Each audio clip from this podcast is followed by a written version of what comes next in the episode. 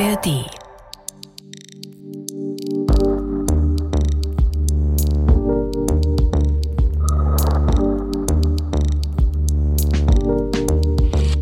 (1798) schickt die französische Regierung einen Mann nach Ägypten. Dieser Mann ist Napoleon Bonaparte. Und ausgerechnet in dem weit entfernten Land am Nil, da wird die Konkurrenz mit einer anderen Weltmacht in eine neue Phase treten. Ich spreche natürlich von Großbritannien. Der Konflikt zwischen Frankreich und dem britischen Empire ist alt, sehr alt. Er reicht nämlich zurück bis in die Zeit von Ludwig XIV. zwischen 1688 und 1815. Da führen beide Länder insgesamt sieben Kriege gegeneinander. Ein vorläufiger Wendepunkt ist dann der Siebenjährige Krieg. Der geht von 1756 bis 1763. Warum ist der so entscheidend? Weil sich da das Kriegsglück zugunsten Englands dreht. Frankreich muss ganz Kanada und große Teile von Louisiana östlich des Mississippi abtreten. Auch in Ostindien. Ich denke, heute würden wir eher von Südostasien sprechen. Auch Teile Indiens sind gemeint. Auch dort verliert Frankreich massiv an Einfluss. Und vor diesem Hintergrund müssen wir dieses Jahr 1798 sehen. Kurzum, Frankreich hat noch eine Rechnung offen mit England und möchte die Schmach von damals tilgen. Geh und greife den gigantischen Korsaren, der die Meere überschwemmt. Geh und kette den gigantischen Freibeuter, der die Ozeane unterdrückt. Geh und strafe London für die Rechtsverletzungen, die zu lange ungestraft geblieben sind. Ja, wir hören schon wirklich martialische Worte und genau mit diesen Worten wird Napoleon jetzt eben nach Ägypten geschickt, den gigantischen Korsaren, der die Meere überschwemmt und der nun von Napoleon zur Rechenschaft gezogen werden soll. Den werden wir gleich noch kennenlernen. Ja, und Napoleon Bonaparte ist ja in diesem Jahr, also 1798, noch weder Staatsoberhaupt noch Kaiser, aber man könnte sagen, ein bekannter und doch auch sehr begabter General, und er soll jetzt diesen Rachefeldzug anführen. Am 18. Oktober 1798 beendet er einen Brief an den wirklich berühmten französischen Staatsmann Talleyrand mit folgenden Worten. Konzentrieren wir unsere Aktivitäten auf die Marine und zerstören wir England. Dann liegt uns Europa zu Füßen. Ja, Zerstörung Englands, Niklas, aber das ist natürlich nicht so einfach, denn eine Invasion der britischen Inseln scheint wirklich aussichtslos, denn die britische Royal Navy beherrscht ja die Meere. Und Frankreich ist auch noch durch die französische Revolution knapp zehn Jahre zuvor geschwächt. Viele Offiziere sind geflohen oder wurden auch hingerichtet. Und deshalb jetzt Ägypten, das zu dieser Zeit, also 1798, unter osmanischer Herrschaft steht, aber de facto noch immer von den Mamluken beherrscht wird. Ja, Mamluken, glaube ich, hat jeder schon mal irgendwie gehört, irgendwie mal im Unterricht vielleicht. Das waren früher Militärsklaven aus muslimischen Herrschaftsgebieten, die sich dann aber im Laufe der Jahre zu einer Herrschaftsdynastie entwickelt haben und so mehr als 250 Jahre unter anderem auch in Ägypten herrschten, bis sie dann 1517 von den Osmanen unterworfen werden. Jetzt stellt sich die Frage, ja, warum schickt Frankreich denn seinen besten General und eine ganze Armee ins Land der Pharaonen? Ist der Held der Revolution jetzt irgendwie zu mächtig geworden und soll jetzt sprichwörtlich in die Wüste geschickt werden? Genau darüber haben Historiker ganze Bücher geschrieben. Und es könnte auch ein wesentlicher Grund sein, weshalb Napoleon als Kommandeur nach Ägypten geschickt wird. Es gibt aber auch noch andere Erklärungsmuster für diese Expedition. Wir dürfen ja nicht vergessen, wir befinden uns im 18. Jahrhundert, Ende des 18. Jahrhunderts. Das ist die Zeit der großen Entdeckungsreisen. Und insbesondere der Orient reizt, die lange Geschichte, die angeblich endlosen Reichtümer, Niklas, wo könnte man Alexander dem Großen und Cäsar näher sein als hier? Aber es sind sicherlich auch strategische Gründe wichtig für diesen Feldzug der Franzosen nach Ägypten. Nämlich man möchte die mögliche Handelsroute durch das Rote Meer nach Indien beschränken bzw. stören. Frankreich könnte da vielleicht sogar auch eine Kolonie gründen und dann insbesondere Englands Kronkolonie treffen, nämlich Indien. Ja, und dazu passt in der damaligen Zeit ja auch, dass das Osmanische Reich, zu dem Ägypten ja gehört, ein taumelnder Riese ist. Napoleon und viele andere Franzosen glauben, für die Eroberung von Ägypten, da braucht eine gut geführte europäische Armee vielleicht ein Jahr, aber auf gar keinen Fall länger. Am 5. März 1798 beschließt das Direktorium, das ist also die Regierung der Französischen Republik, den Feldzug nach Ägypten. Nur wenige Wochen später sind dann alle Vorbereitungen auch schon getroffen. Am 19. Mai sticht die französische Flotte in See in Richtung Kairo, was ich ganz interessant finde. Neben den knapp 40.000 Soldaten ist schon eine ganze Menge befinden sich aber auch Dutzende Mathematiker, Astronomen, Ingenieure oder auch Geografen an Bord. Sogar Schriftsteller und Blumenmaler sind mit dabei. Wir sehen also, dieser Feldzug ist auch als Entdeckungsreise geplant. Du hast ja vorhin Alexander schon angesprochen. Das passt da ganz gut, finde ich. Was Napoleon zu der Zeit vermutlich nicht weiß, die Briten, die sind ihm dicht auf den Fersen. Das sind jetzt aber nicht irgendwelche Patrouillenschiffe im Mittelmeer gegen Napoleon schickt man nämlich jetzt keinen geringeren als Admiral Nelson, sprich der wohl bekannteste Seemann in der Geschichte der Royal Navy. Und er ist eben gemeint, wenn in unserem Eingangszitat von dem gigantischen Korsar die Rede ist, der die Weltmeere beherrscht. Das hatten wir ja vorhin. Aber auch Nelson gelingt es nicht, kurzes Zwischenfazit sozusagen, die Landung der französischen Truppen zu verhindern. Das heißt, Napoleon kann mit seinen Soldaten an der Küste Ägyptens an Land gehen und von dort dann eben mit den eigenen Truppen in Richtung Kairo marschieren. Zurück im Wasser, da bleiben die Schiffe der Franzosen mit nur einigen wenigen Soldaten und natürlich auch der zurückgebliebenen Besatzung. Und an Land das können wir sagen, da läuft zunächst einmal zumindest alles nach Plan. Die Franzosen, die besiegen die Mamlukenarmee in der sogenannten Schlacht der Pyramiden und im Anschluss, da zieht Napoleon jetzt als Eroberer und gefeierter Feldherr in Kairo ein. Klingt alles erstmal für ihn sehr erfolgreich, aber auf dem Wasser, da kommt es dann zum Desaster. Denn am 1. August 1798 entdeckt Nelson die französische Flotte in der Nähe des Hauptquartiers bei Abukir und Nelson, was macht er jetzt? Der fackelt nicht lange. Ohne zu zögern greift er an und versenkt elf französische Kriegsschiffe. Nur vier können überhaupt entkommen. Das bedeutet, an diesem Punkt ist die französische Expedition im Grunde ohne Kriegsschiffe und natürlich gleichzeitig weit entfernt von der Heimat vollkommen abgeschnitten. Das heißt, es gibt eigentlich nur eine Option oder besser nur noch eine Richtung, tief hinein in die Wüste, tief hinein in das ägyptische Festland. Es scheint, als wäre Ägypten für Napoleon sprichwörtlich zur Falle geworden. Und damit tritt der Feldzug jetzt, könnte sagen, in eine neue Phase ein. Und um das zu verstehen, springen wir ein Jahr nach vorne, also in das Frühjahr 1799. Fast ganz Ägypten steht jetzt bereits unter der Kontrolle Napoleons. Die Mamluken wurden besiegt und die Osmanen, ich sage jetzt mal so als übergeordneter Gegner, die organisieren jetzt von Palästina aus den Widerstand gegen Napoleon. Dort hat sich ein osmanisches Heer versammelt und bedroht jetzt Napoleons Armee in Ägypten. Und Napoleon ist eben Napoleon, weil er das schon förmlich riecht und er möchte jetzt diesem Angriff auf seine Truppen in Ägypten zuvorkommen. Ideologisch aufgeheizt und auch sicherlich angespornt durch die eigenen Siege marschieren französische Truppen in Richtung Jaffa. Das ist eine Hafenstadt am Mittelmeer, die auf dem Gebiet des heutigen Israels liegt. Eine ganz alte, antike Stadt übrigens auch, heute Teil von Tel Aviv. Und damit beginnt eigentlich der sogenannte Syrienfeldzug. Napoleons Truppen sind froh, dass nun die Zeit der Untätigkeit vorbei ist. Sie schmettern dabei den Chant du Départ, ein französisches Revolutions- und Kriegslied, das später unter Napoleon sogar die Marseillaise als Nationalhymne ablösen wird. République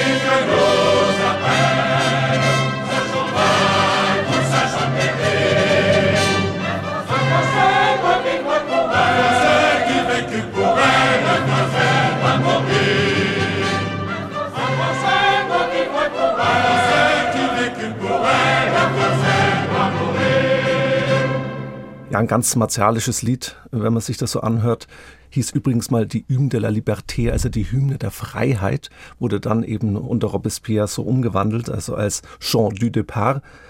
Und ich werde jetzt nicht den ganzen Text vorlesen, könnt ihr ja mal eigenständig machen, aber ist auch wirklich sehr nationalistisch ein bisschen aufgeheizt. Also uns ruft die Republik, lasst uns siegen oder untergehen. Ein Franzose muss für sie leben, für sie muss ein Franzose sterben. Das war jetzt der Refrain, der übrigens immer von allen gesungen wird. Und die Strophen selbst, das ist das Entscheidende, werden von unterschiedlichen Bevölkerungsgruppen gesungen. Also einmal sind es Frauen, einmal sind es Krieger, einmal sind es alte Menschen. Also ganz Frankreich soll eigentlich durch diesen Song mobilisiert werden. Ja, mobilisieren ist quasi das Stichwort, weil wie das ja sehr oft so in der Geschichte ist, äh, werden aus Worten dann tatsächlich auch Taten.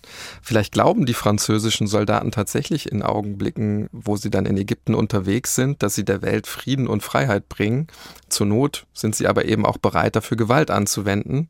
Genauso, wie es eben in dem Lied gefordert wird. Denn jetzt wenn wir wieder zurückkehren, können wir schon sagen, der Feldzug Napoleons, der tritt in seine ziemlich sicher aggressivste und sicherlich auch grausamste Phase ein. Denn in Jaffa, da treffen die Franzosen auf großen Widerstand. Die osmanischen Truppen verteidigen die Stadt mit ihren rund 8000 Einwohnern leidenschaftlich, das können wir auf jeden Fall so sagen. Jaffa ist wegen seines Hafens strategisch äußerst wichtig. Am 7. März 1799, da schicken die französischen Befehlshaber schließlich einen Unterhändler und einen Trompeter nach Jaffa, so wie man das damals halt gemacht hat. Sie sollen folgende Botschaft übermitteln. Gott ist milde und barmherzig. Der kommandierende General Bonaparte beauftragt mich, dir anzuzeigen, dass Djesa Pascha die Feindseligkeiten gegen Ägypten eröffnet hat.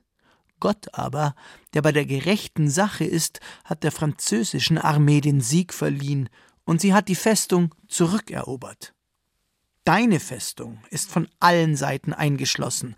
Unsere Batterien werden in zwei Stunden ihre Verteidigungswerke zertrümmern. General Bonaparte bedauert die Leiden, die die Stadt treffen müssten, wenn sie mit Sturm genommen würde.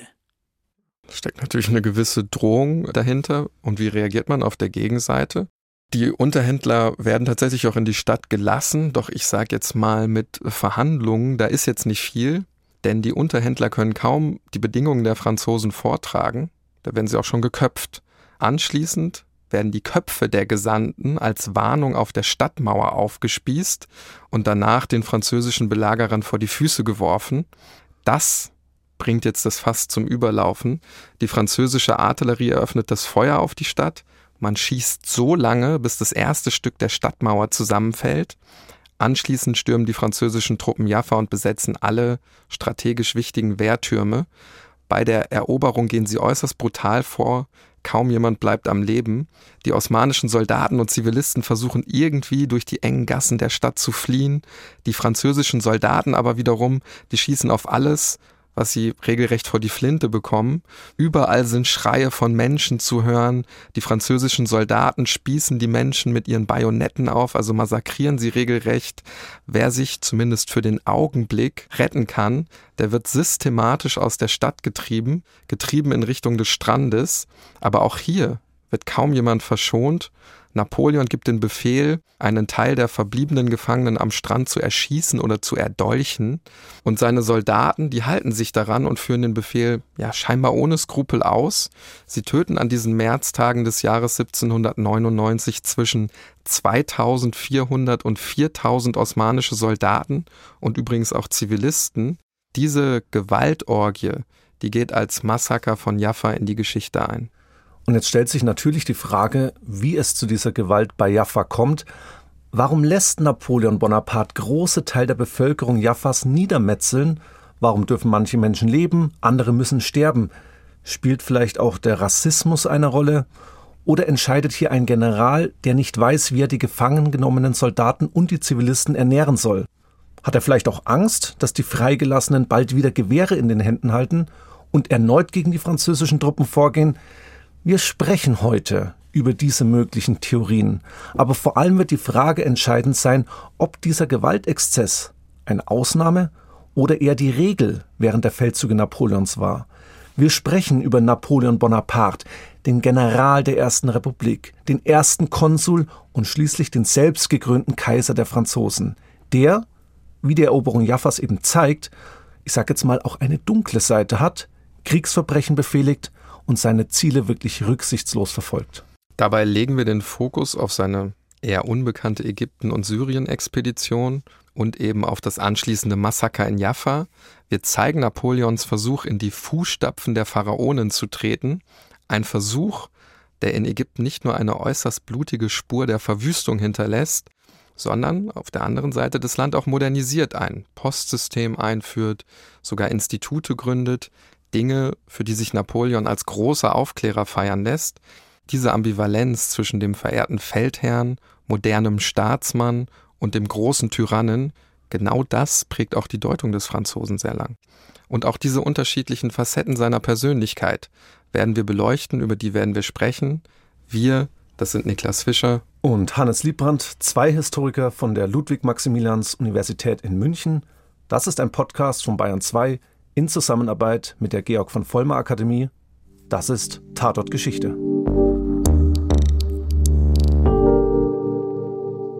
Ja, Niklas, das sind wir wieder. Das Jahr 2024 ist angebrochen. Hoffentlich sind auch alle gut reingerutscht. Diesmal gab es ja wirklich nur eine ganz kleine Tatort-Geschichte-Pause. Und nicht vergessen, ab jetzt kommt Tatort-Geschichte immer im Zwei-Wochen-Rhythmus. Dafür aber ohne längere Pausen und hoffentlich das ganze Jahr über.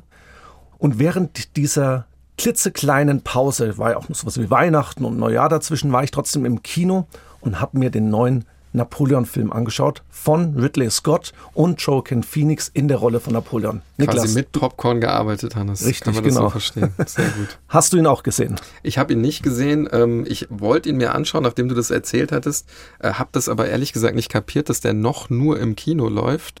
Deswegen, nein, konnte ich ihn leider nicht äh, anschauen, war mir nicht möglich zeitlich. Ja, ist noch recht frisch äh, draußen, also im Kino, deswegen kannst du ihn noch auf keinen Streaming-Plattformen anschauen. Und ich habe mir ein bisschen auch die Kritiken angeschaut und natürlich mir mein eigenes Bild gemacht. Und ich würde so sagen, dass dieser größte Kritikpunkt, den man so liest, auch mein Kritikpunkt ist, es ist einfach viel zu viel Stoff für einen einzelnen Film. Mhm. Also man kann einfach nicht das Leben und Schaffen Napoleons mit all den Episoden, mit all den Bereichen, in denen er auch aktiv war, in einen Film packen, finde ich, wäre vielleicht eher so eine Napoleon-Trilogie notwendig gewesen, so wie bei Herr der Ringe. Mhm. Aber Wobei ich finde schon, man nimmt sich mittlerweile ja auch mehr Zeit für so historische Stoffe oder insgesamt allgemein Filme, aber ich verstehe schon den Punkt, ja. da würde sich vielleicht auch fast eine Serie besser anbieten. Ja. Gibt es ja auch schon einige. Der Film ging schon etwas länger als ein normaler Film, aber einfach noch zu wenig Zeit für dieses ganze Leben. Und aus dieser Erfahrung habe ich jetzt auch ein bisschen gelernt, als ich mich an dieses Skript gemacht habe. Und deshalb werden wir heute nicht Napoleons Leben ich sage jetzt mal vom Anfang bis zum Ende vorstellen, sondern eher so ein bisschen die dunkle Seite Napoleons zeigen. Also insbesondere auch seine Expedition nach Ägypten unter die Lupe nehmen. Ein paar frühere Eckdaten sollten wir aber vielleicht trotzdem bringen, weil die, glaube ich, für das Verständnis wichtig sind. Napoleon wird 1769 in Ajaccio auf Korsika geboren. Seine Vorfahren, die stammen ursprünglich aus Italien, sind dann aber nach Korsika gezogen und gehören dort zum späteren ja, korsischen Kleinadel. Korsika ist ja erst seit 1768 französisch. Davor liegt ein langer Unabhängigkeitskrieg gegen die Republik Genua bis die Insel dann an Frankreich verkauft wird. Es ist also eine Zeit ständiger Fremdherrschaft in Korsika. Das ist wichtig, um die Debatten darüber zu verstehen, ob Napoleon zum Beispiel ein Exilfranzose ist. Festhalten können wir, zumindest war er kein Pariser, sondern ist dort auch immer als eine Art Emporkömmling gesehen worden. Und genau dieses Etikett, das wird ihm zeitlebens anheften. Aber, und das ist jetzt ganz wesentlich, er genießt natürlich eine französische Erziehung. Er hält sogar ein königliches Stipendium. Im Dezember 1778, und da erkennen wir, es geht sehr früh damit los, also gerade einmal mit neun Jahren, da verlässt er Korsika, betritt dann zum ersten Mal französischen Boden und beginnt dann recht schnell eine Militärlaufbahn in Brielle-le-Château. Das ist eine kleine Gemeinde im Nordosten Frankreichs. Was vielleicht auch ganz bedeutend ist, was ein großer Unterschied von Napoleon ist zu anderen Herrschern der damaligen Zeit und danach, er ist Militär durch und durch. Aber er muss als Korse erstmal Französisch lernen. Und er ist in Brienne de Château auch der einzige Korse. Und wenn man seine Memoiren liest, sieht man so auch ein bisschen dieses Gefühl, weniger wert zu sein durch die Herkunft. Und natürlich auch dadurch auch abgeleitet den Ansporn, noch besser, noch ehrgeiziger zu sein. 1784 wird er dann in die École Royale Militaire aufgenommen. Und das ist wirklich die renommierteste Militärschule Frankreichs. Und er beginnt dort eine Karriere in der Artillerie. Mit 16 wird er bereits Offizier und in seiner Freizeit, da interessiert er sich für Geschichte, aber auch für Literatur. Platon bis Goethe hat er da im Repertoire. Und dann kommt eben 1789 die französische Revolution und die ändert alles, auch im Leben von Napoleon. Jetzt entscheiden nämlich manchmal Kleinigkeiten oder auch das Glück, ob du eben Karriere machst oder ob dein Kopf unter der Guillotine landet. Napoleon ist klug und auch opportunistisch, das werden wir heute besonders zeigen. Er begrüßt zunächst die Revolution und erkennt wohl auch recht schnell, in welche Richtung die Fahne sich immer dreht, kann sich dann auch, ausrichten. Niklas, die Revolutionszeit wird wirklich kompliziert. Ich kann mich da auch noch dran erinnern, in meiner Schulzeit, siebte Klasse und so, das ist wirklich nicht ohne. Deshalb klammern wir sie heute weitgehend mal aus und fokussieren uns wirklich dann auf Napoleon selbst. An der Stelle, Hannes, bietet sich, glaube ich, auch nochmal ein kleiner Verweis an, denn wir haben ja drei Folgen dazu gemacht, also unsere Trilogie zur Französischen Revolution. Dort erfahrt ihr auch nochmal etwas über die unterschiedlichen Etappen der Französischen Revolution, über den Machtkampf zwischen Danton und Robespierre, der ja auch für Napoleon gefährlich wird, über den sogenannten Wohlfahrtsausschuss, der damals die zentrale Machtinstanz bildet und damit eben auch Napoleon Befehle erteilt, bevor er dann selbst später die Macht übernehmen wird. Also gern noch mal reinhören in diese drei Episoden. Und ich hatte ja vorhin gesagt, dass der Kinofilm mich ein bisschen angeschwornt hat zu der heutigen Folge, aber auch einige Zuschriften aus der Community, nämlich viele haben gefragt, wann geht's denn mit Napoleon weiter? Wann geht's denn quasi mit unserer Trilogie weiter zur französischen Revolution, die dann natürlich nicht mehr als Trilogie zu verstehen ist. Napoleon gilt ja so als Überwinder und Vollender der Revolution und ich sage, voilà, heute, heute machen wir Napoleon zu Ende, vielleicht noch nicht, aber eben den Fokus auf einzelne Aspekte. Er kann sich dem Bürgerkrieg in Frankreich, nämlich nichts anderes war es ja dann auch während der französischen Revolution, nicht entziehen. Insbesondere auch in der Amtszeit von Maximilien de Robespierre, also in der Phase des Grand Terreur. Er ist zeitweise Parteigänger von Robespierre, also Napoleon. Und oftmals wird die Belagerung von Toulon im Jahr 1793 als Startrampe für Napoleons Höhenflug betrachtet. Auch der Film setzt hier einen Schwerpunkt. Und ich kann wirklich sagen, es wird richtig laut im Kino, als die Belagerung von Toulon gezeigt hat. Habe mich mal rechts und links umgeschaut. Manche haben wirklich die Ohren zugehalten. Das soll einfach zeigen die Bedeutung der Artillerie bei diesen Gefechten und dadurch auch die Bedeutung von Napoleon als Befehlshaber der Artillerie. Toulon ist eine Stadt an der Côte d'Azur und besitzt einen ganz wichtigen Kriegshafen, der für spanische und für britische Schiffe geöffnet ist, also für die Feinde der französischen Republik. Man kann sagen, die Stadt Toulon ist abtrünnig. Und vor allen Dingen wird sie eben durch die britische Flotte unterstützt, die dort jetzt mehr und mehr einen wichtigen Stützpunkt aufbaut. Genau hier in Toulon plant Großbritannien so etwas wie die Gegenrevolution. Vielleicht ein paar Sätze zum Hintergrund der damaligen Zeit. Wir befinden uns am Anfang der sogenannten Koalitionskriege. Die wurden eben durch die Französische Revolution 1789 hervorgerufen und man möchte diese Revolution zurückdrehen gegen Frankreich. Und da kämpft eben Frankreich gegen ganz unterschiedliche Koalitionen europäischer Mächte. Später dann eben auch gegen Napoleon. Also wir reden hier von einem Zeitraum von 1792 bis 1815.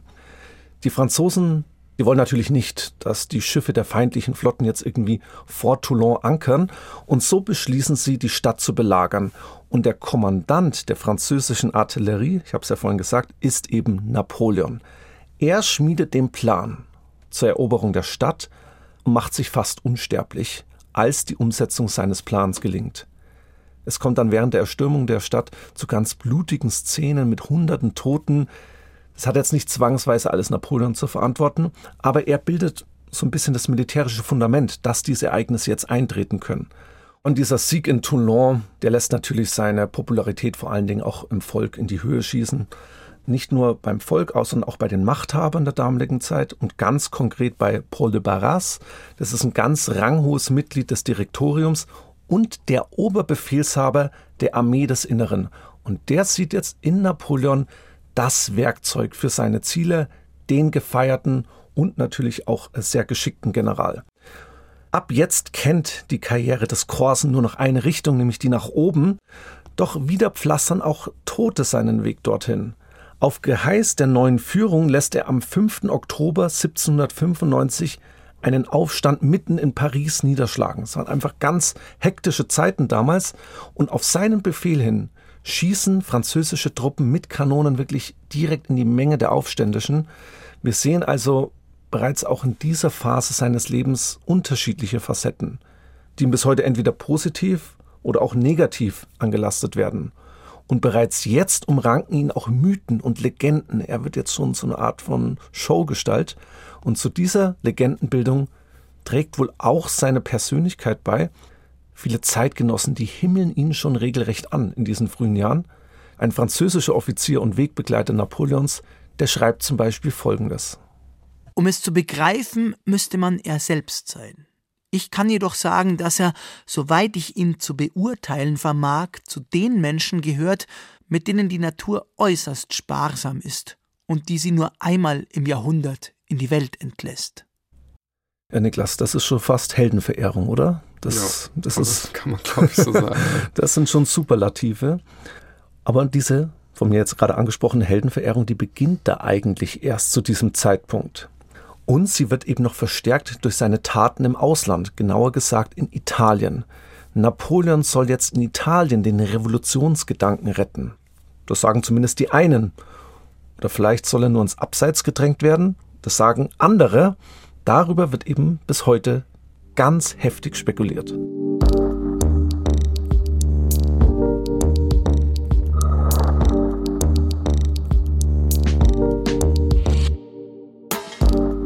Wir befinden uns jetzt im Jahr 1796 und mit seinem Italienfeldzug setzt sich Napoleon Bonaparte ein ja, wirklich landesweites Denkmal als Soldat. Italien ist in dieser Zeit noch kein geeinter Nationalstaat, was viele wahrscheinlich heute gar nicht mehr wissen, also mir ist es zumindest nicht immer so präsent.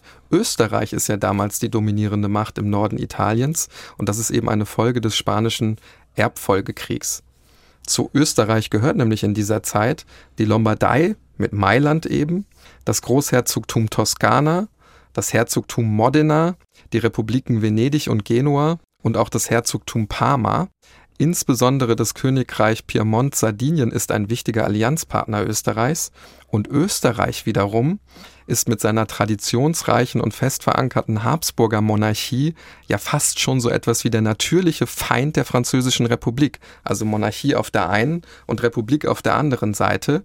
Und deshalb wollen die Habsburger eben auch den Sturz der französischen Monarchie wieder rückgängig machen, wollen also sozusagen die Uhren wieder vor die Zeit der französischen Revolution zurückdrehen.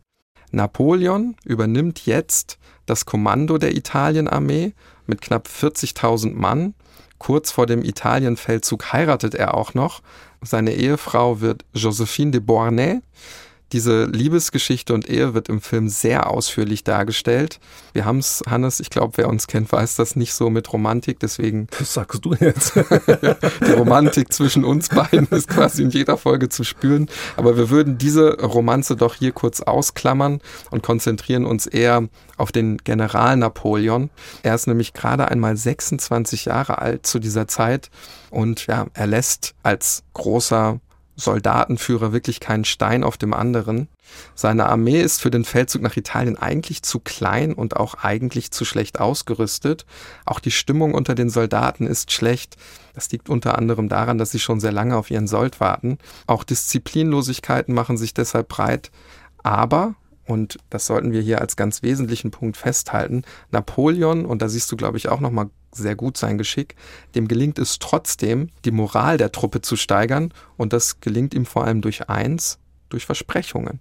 Soldaten, ihr seid ohne Kleider und schlecht ernährt. Ihr habt Forderungen an die Regierung, aber die hat nichts.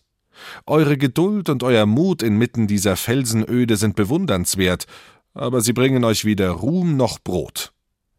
Ich will euch in die fruchtbarsten Ebenen der Welt führen. Blühende Provinzen, reiche Länder erwarten euch. Ehre, Genuss und Reichtum sollt ihr dort finden. Soldaten der italienischen Armee, kann es euch da noch an Mut und Ausdauer fehlen? Vielleicht ist diese wirklich sehr oft zitierte Rede nachträglich überarbeitet worden, aber es geht uns auch um den generellen Ton, also um die Sprache, denn die Macht der Worte geschickt zu nutzen, das versteht Napoleon wie kaum ein anderer Feldherr seiner Zeit. Neben diesen Worten gibt es aber natürlich auch die Bilder als Teil der Selbstdarstellung Napoleons. Im Jahr des Feldzugs entsteht das berühmt gewordene Gemälde Napoleons. Das ist von Antoine Jean Gros. Ich habe dieses Gemälde jetzt vor mir liegen. Das gehört ja schon zum guten Ton sozusagen, Hannes, dass wir uns jetzt auch immer mal in den Folgen äh, versuchen der Selbstdarstellung unserer Personen, die wir in den Fokus rücken, uns mit denen auseinanderzusetzen. Und das ist bei diesem Gemälde relativ gut zu erkennen. Also Napoleon hat in der rechten Hand ein Schwert und wenn ich die Lupe raushol, dann erkenne ich auf der Schwertklinge sogar die Inschrift Bonaparte. Also auch hier wieder, wir hatten das ja vorhin schon sehr martialisch aufbereitet, würde ich sagen. Wir haben es gesagt, er ist noch relativ jung, 26 Jahre alt. Das erkennt man auch auf diesem Gemälde. Also er schaut wirklich noch jung aus, trägt die Uniform eines Generals der ersten Republik, also mit der ganzen Goldstickerei, die damit verbunden ist. Ich sehe im Hintergrund viel Nebel, der vermutlich vom Schlachtfeld kommt, auch rauchende Kanonen. Also insgesamt eine sehr kriegerische Pose einfach, die ja. man hier erkennt. Es ist die Macht der Selbstinszenierung, die Macht der Bilder und natürlich auch Propaganda. Das konnte Napoleon auf jeden Fall. Mhm.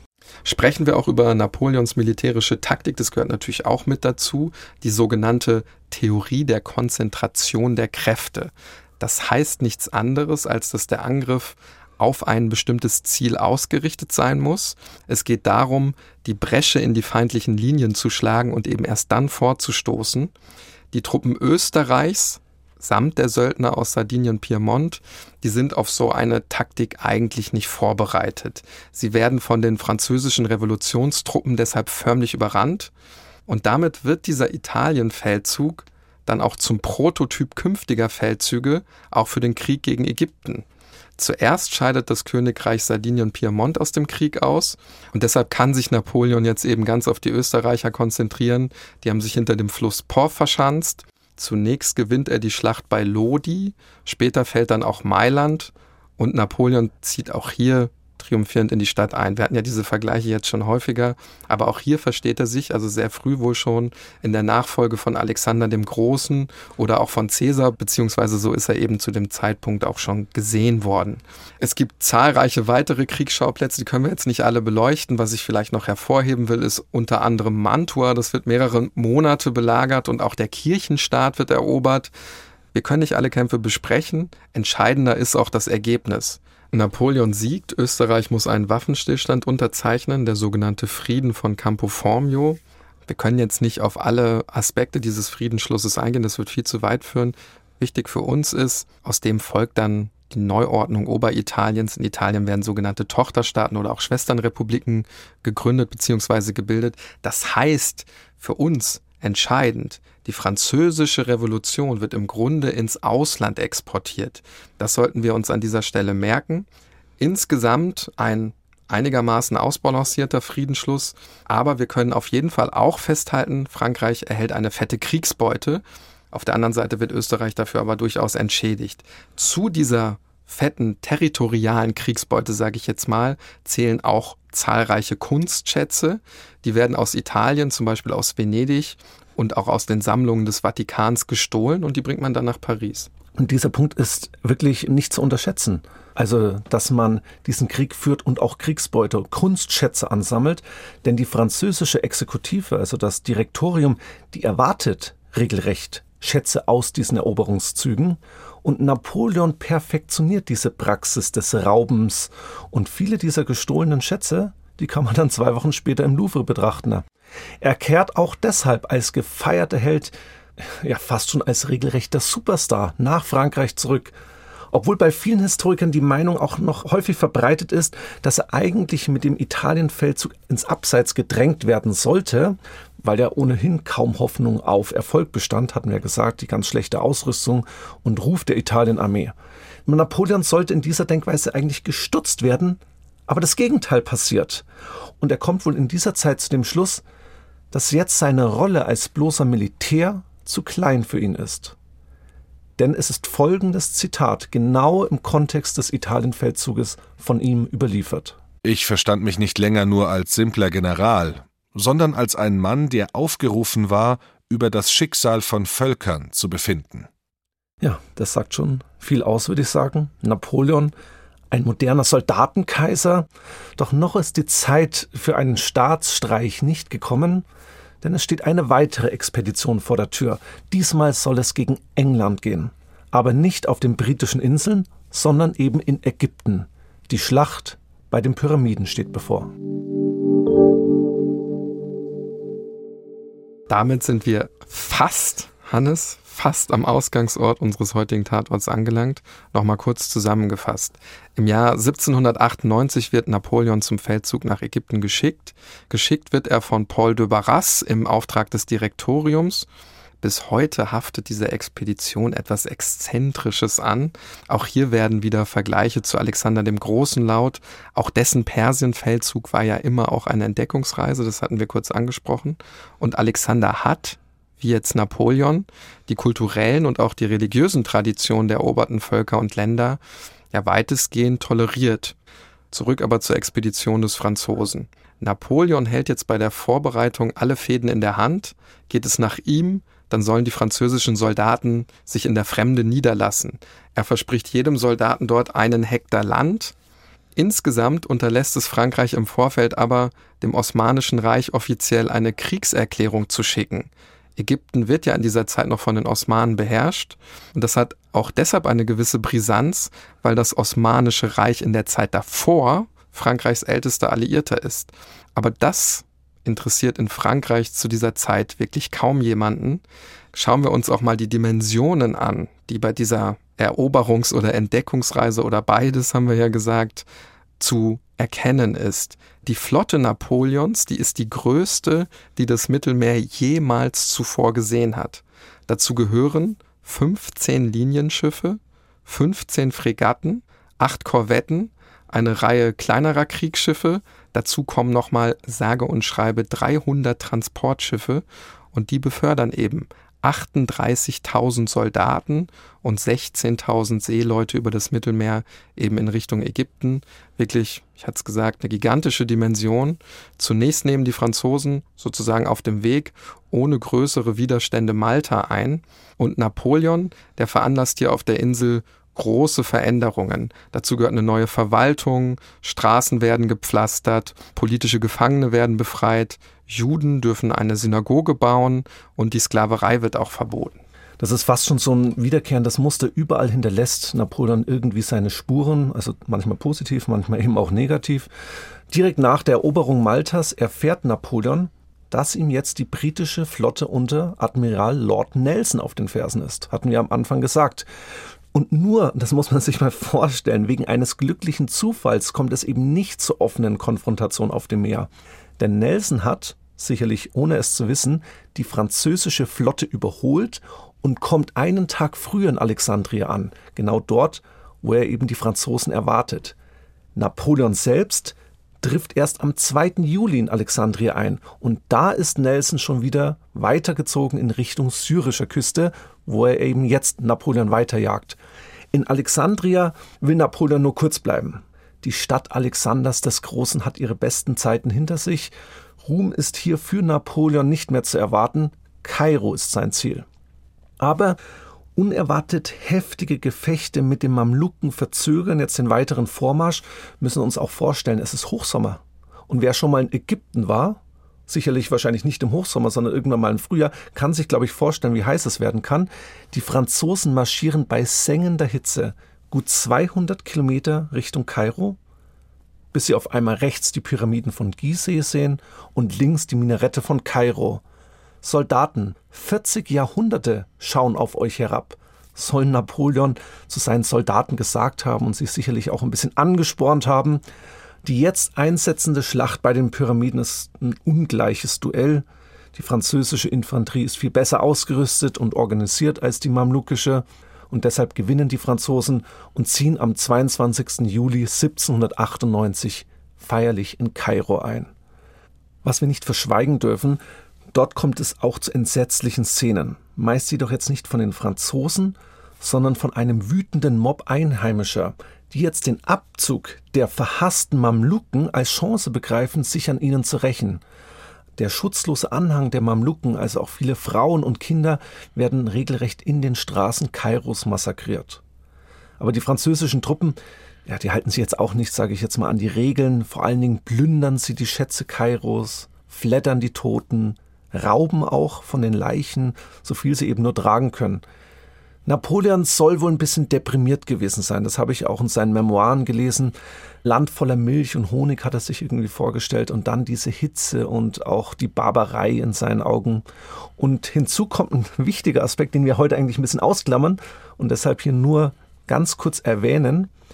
Er erfährt während seiner Ägypten-Expedition über die Affäre seiner Ehefrau Josephine aus Paris, wird an ihn herangetragen. Und dann tritt auch noch der britische Admiral Lord Nelson auf den Plan und zerstört eben bei Abukir einen Großteil der französischen Flotte. Und schließlich kommt es dann noch im Oktober 1798 zu einer großen Revolte in Kairo gegen die französischen Eroberer. Ein französischer General wird dabei ermordet und dann eskaliert die Situation vollends. Napoleon selbst berichtet davon in seinen Memoiren. Die Muezzin riefen von ihren Minaretten herab die Gläubigen zur Verteidigung der Moscheen und der Stadt auf. Die Händler schlossen ihre Läden. Von allen Seiten eilten die Soldaten nach ihren Quartieren, aber die Übelgesinnten ließen die noch nicht zerstörten Torsperren schließen. Auf den flachen Dächern standen die Weiber und ließen ein entsetzliches Geheul erschallen. Eine große Menge zog vor das Haus des Generals Caffarelli du Falga, man hatte einen grimmigen Hass gegen die Pionieroffiziere. In einem Augenblick war das ganze Haus verwüstet. Alle Bücher und Instrumente wurden zerstört oder weggeschleppt. Fünf oder sechs Franzosen, die im Gebäude anwesend waren, wurden niedergemacht. Ihre Köpfe wurden im Triumph durch die ganze Stadt getragen und hierauf am Haupteingang der großen Moschee aufgesteckt. Fanatiker werden durch den Anblick von Blut stets noch mehr angefeuert. Wir müssen natürlich sagen, wir hören hier nur die Sichtweise der Franzosen bzw. Napoleons. Er hat sicherlich ein Interesse daran, diesen Aufstand gegen die Franzosen als unbegründet und auch als barbarisch darzustellen. Aber es sterben wohl auch insgesamt 300 Franzosen in diesen Tagen. Was macht jetzt Napoleon? Er lässt vermeintliche Widerstandsnester rücksichtslos bombardieren. Die Zahl der Opfer unter den Aufständischen ist dann natürlich auch viel höher als unter den Franzosen, auch weil Dutzende dieser Aufständische im Anschluss an die Gefechte auf Befehl Napoleons hingerichtet werden, also nach den Gefechten. Auch darüber berichtet er in seinen Memoiren. Am 24. Oktober gegen 6 Uhr morgens erkannte das Kriegsgericht, dass die 80 Gefangenen in der Zitadelle dem Rebellendivan angehört hatten und ließ sie sofort erschießen. Es waren Menschen von hasserfüllter und unversöhnlicher Gesinnung. Unversöhnlicher Gesinnung, das klingt so ein bisschen so, als wäre es völlig alternativlos äh, gewesen, die zu erschießen, weil die eben so radikalisiert waren im Grunde. Warum erzählen wir das überhaupt so ausführlich? Um zu zeigen, dass das Massaker von Jaffa, also unser heutiger Tatort, eben eine Vorgeschichte hat und sich Gewalt und Gegengewalt immer weiter aufschaukeln in diesen Tagen und vor dem Hintergrund dieser Vorgeschichte der Gewalt sind nun eben auch die Ereignisse in Jaffa zu bewerten. Napoleon muss wohl auch selbst geglaubt haben, dass ihn die Ägypter freudig empfangen werden. Er, der sich als Vertreter der französischen Revolution doch großzügig zeigt und auch so eine Art Selbstverwaltung ermöglicht, wozu eben zum Beispiel die religiöse Toleranz gehört, der islamische Kalender bleibt unberührt, zudem werden Imame und Muftis mit in die Entscheidungsprozesse eingebunden.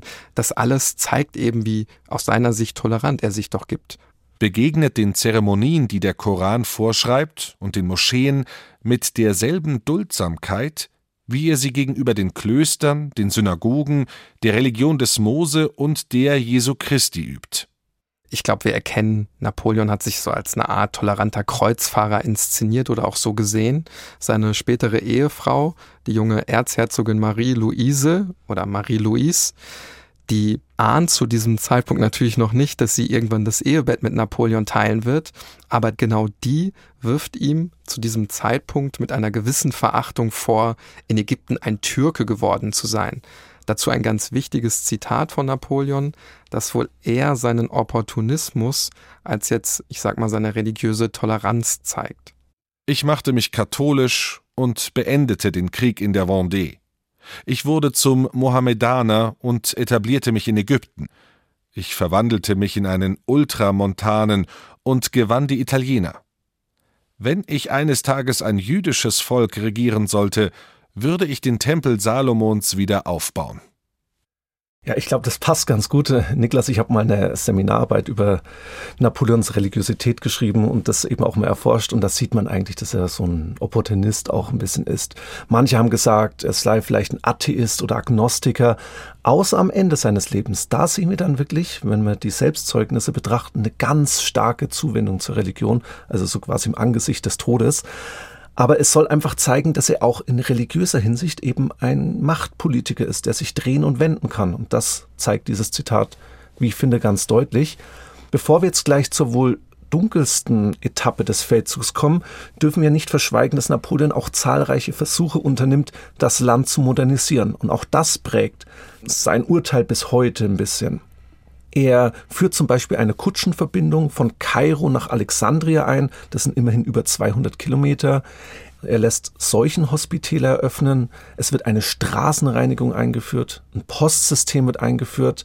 Und dann vor allen Dingen, so ein bisschen als Krönung, wird sogar ein ägyptisches Institut gegründet, das vor allen Dingen drei Ziele verfolgt. Erstens, eine Art von Aufklärung in Ägypten. Zweitens, die Forschung und das Studium des Landes. Und drittens, ja, man beschäftigt sich so mit Alltagsfragen. Also kann zum Beispiel das Nilwasser trinkbar gemacht werden?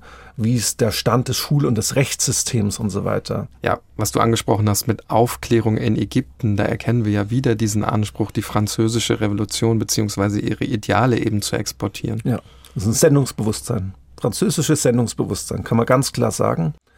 Und natürlich gefällt diese Rolle des Aufklärers auch nicht jedem, insbesondere die Einheimischen oder viele der Einheimischen, die bleiben misstrauisch. Man kann aber auch unter den Franzosen so viele entnervte Berichte lesen, zum Beispiel von Wissenschaftlern, die bald davon sprechen, dass die Zitat Wilden ihre Mühen nicht verdienen. Und während Napoleon jetzt irgendwie noch versucht, das Land umzugestalten, erfährt er, dass jetzt eben in Syrien ein osmanisches Heer sich versammelt hat. Und das hatten wir ja vorhin gesagt, er möchte diesem Angriff zuvorkommen und marschiert deshalb entlang der Mittelmeerküste in Richtung Syrien. Und damit auch in Richtung Jaffa, wo es zum größten Massaker des Feldzugs kommen wird.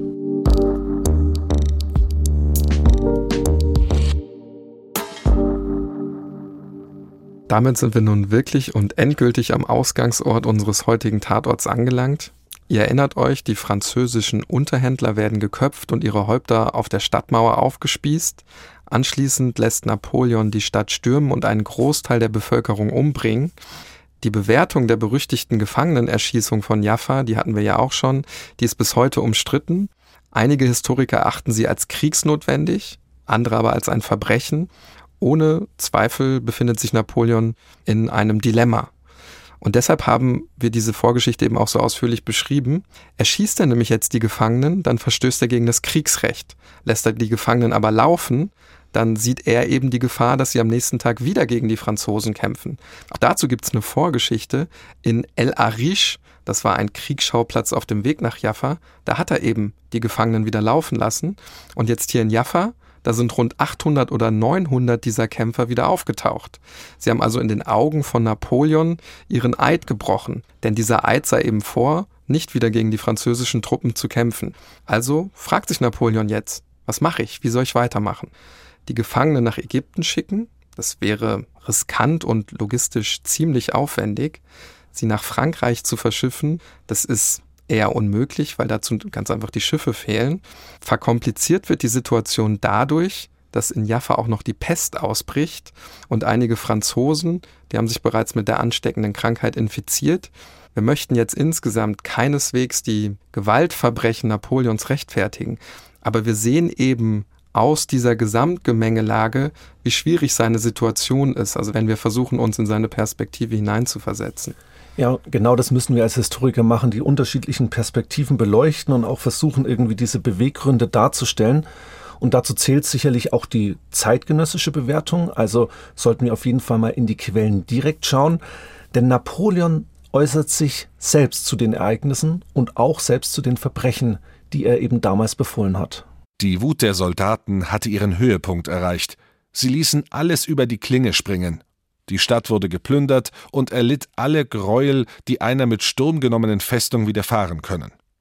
Endlich gegen Mitternacht wurde ein Generalpardon verkündigt, von dem nur die wortbrüchigen Kapitulanten von Kalat el Arish ausgenommen wurden.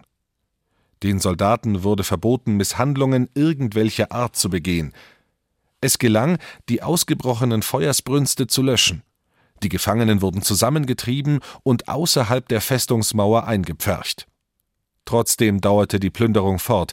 Erst am Morgen wurde die Ordnung vollkommen wiederhergestellt. Was ich ganz interessant finde, Napoleon leugnet ja jetzt nicht die Gewalt. Er spricht auch von der Wut der Soldaten, also von den französischen Soldaten, dürfen wir nicht vergessen. Das bezieht sich genau auf die Ermordung der französischen Unterhändler davor. Genau dieses Massaker, diese Gewalttat hat letztendlich diese Wut eskalieren lassen. Und er beruft sich auch dann auf, ich sage jetzt mal so allgemeine Kriegsgräuel, die eben bei einer Erstürmung einer belagerten Stadt vorkommen können. Also nach ganz normalen Kriegsrecht, sage ich jetzt mal. Die Misshandlungen, die sind jedoch explizit verboten gewesen. Auch das betont er hier in diesem Zitat, aber es wird natürlich nicht alles eingehalten. Interessant ist ja jetzt vor allem, wie er das Gemetzel am Strand rechtfertigt. Also, warum er nach der Erstürmung der Stadt und nach den Kämpfen innerhalb der Stadt die Bewohner am Strand töten lässt. Die Anzahl der Gefangenen betrug 2500 Mann, darunter 800 oder 900 Mann der Besatzung von Kalat el Arish. Diese, die vorher geschworen hatten, binnen Jahresfrist nicht nach Syrien zurückzukehren, waren nur drei Tage lang in der Richtung auf Bagdad marschiert, dann aber abgeschwenkt und hatten sich in die Festung Jaffa begeben. Sie hatten also ihren Eid gebrochen und wurden sämtlich erschossen. Tja, also er spricht explizit diesen gebrochenen Schwur an. Wir wissen jetzt natürlich nicht genau, wie der ausgesehen hat und ja, wie rechtskräftig, sage ich jetzt mal, der gewesen ist. Sicherlich gibt es da keine rechtliche Handhabe oder keinen rechtlichen Hintergrund, aber er beruft sich eben auf dieses Wort. Natürlich ist diese Episode auch eine willkommene Erklärung für das eigene Handeln, also auch für die Exekution dieser Menschen. Bis heute wird auch sein Vorgehen in Jaffa verteidigt. Also diese Exekution, blicken wir vielleicht auch mal in diese Perspektive. Und die sagt eben, dass sein Gegenspieler auf der osmanischen Seite hat sich auch so kaum etwas wie das Kriegsrecht gekümmert. Haben wir ja vorhin auch gesehen, wie die französischen Unterhändler ermordet werden. Gefangene hat die Gegenseite, also die Osmanen, eigentlich kaum gemacht. Gefangen genommene Franzosen, die wurden eigentlich in der Regel sofort getötet. Napoleon war jetzt nicht berüchtigt dafür, ich sage jetzt mal, für sinnlose Grausamkeit. Er war ein Stratege, ein Opportunist, sicherlich auch ein Pragmatiker. Und Vertreter dieser Sichtweise führen jetzt an, dass man aus militärstrategischen Gründen eben sich eigentlich nicht mit den lokalen Eliten verscherzen wollte. Ganz im Gegenteil hatten wir auch vorhin gesagt, er verspricht ihnen ja sogar nationale Selbstbestimmung, sogar ein nationales Kalifenreich wird da irgendwie versprochen. Ob es dazu gekommen wäre, wissen wir nicht. Aber wir wissen auf jeden Fall, dass ein Vernichtungsfeldzug eigentlich nicht im Interesse Napoleons war.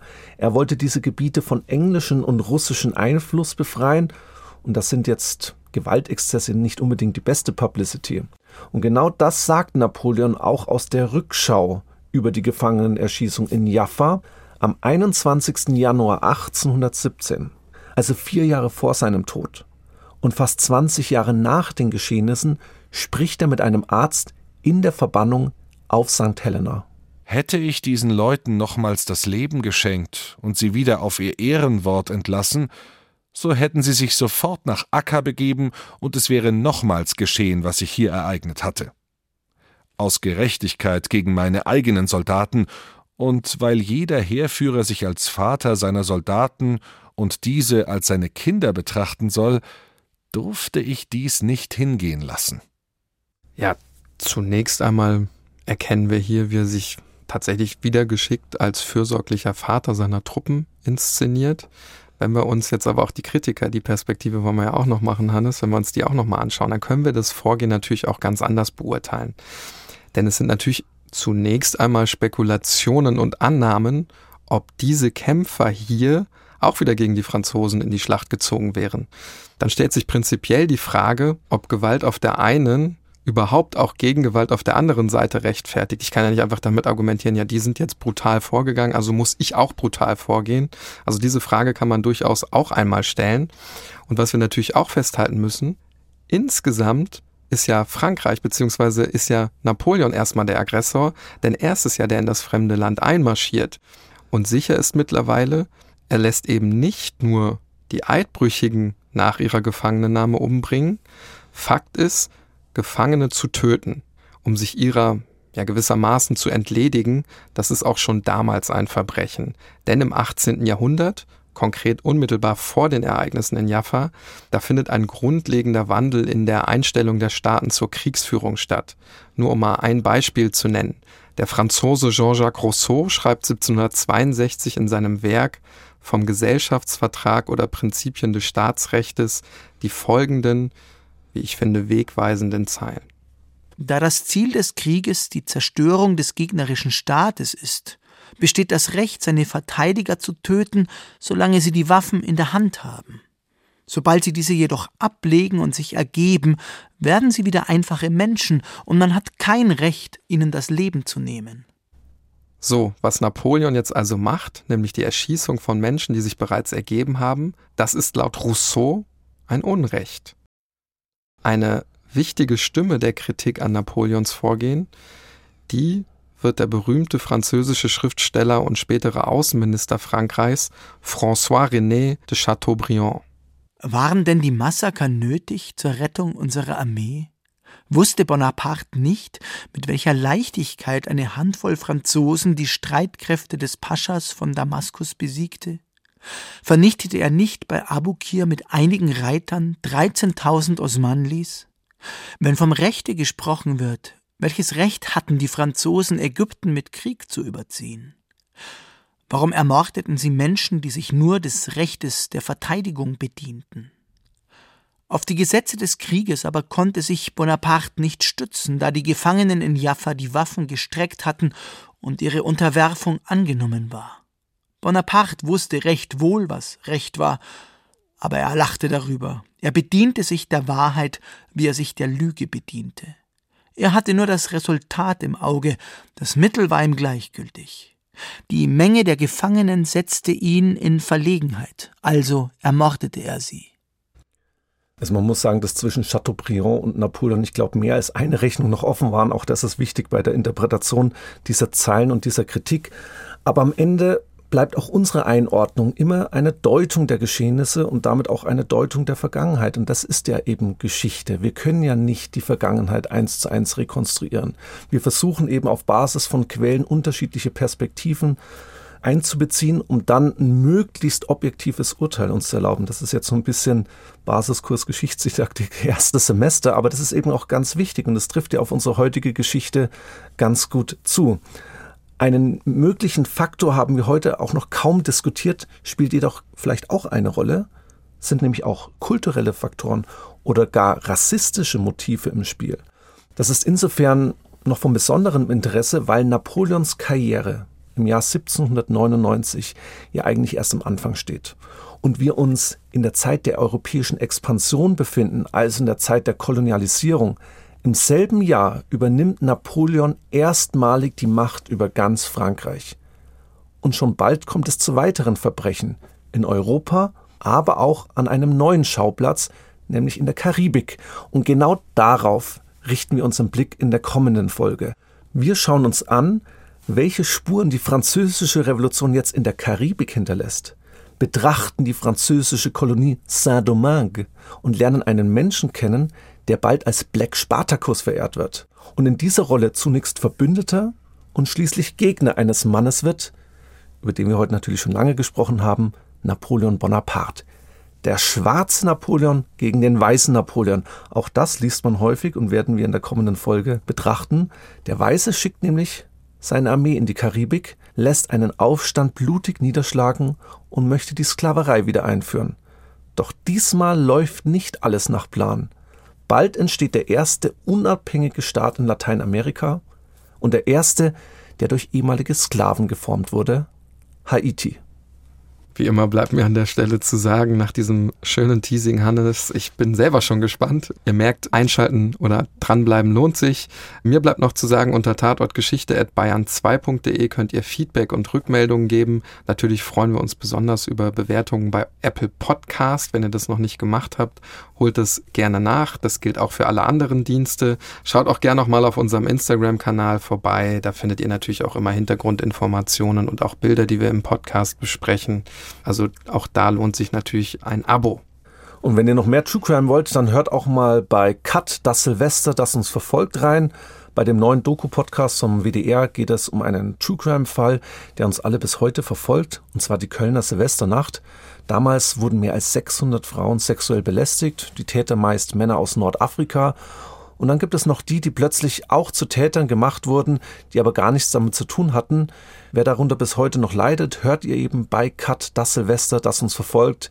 In dem Podcast geht es aber auch noch um viel mehr deutsche Identität und die Frage, wer gehört dazu, wer muss draußen bleiben, aber auch, was haben wir in Sachen Migration und Asyl gelernt, ignoriert, verpasst in den letzten Jahren und was hält uns als Gesellschaft zusammen? Die Antworten darauf findet ihr bei Cut in der ARD Audiothek und überall, wo es Podcasts gibt. Dann bleibt mir zum Ende noch zu sagen, Tatort Geschichte ist ein Podcast von Bayern 2 in Zusammenarbeit mit der Georg von Vollmer Akademie. Das Ziel der Vollmer Akademie ist es, Menschen zur aktiven Gestaltung an unserer Gesellschaft zu motivieren und für die Teilhabe an der Demokratie zu begeistern, zum Beispiel über verschiedene Veranstaltungsformate. Dazu gehört unser Podcast, aber vieles mehr. Schaut unbedingt rein ins Seminarprogramm, das findet ihr unter vollmer-akademie.de.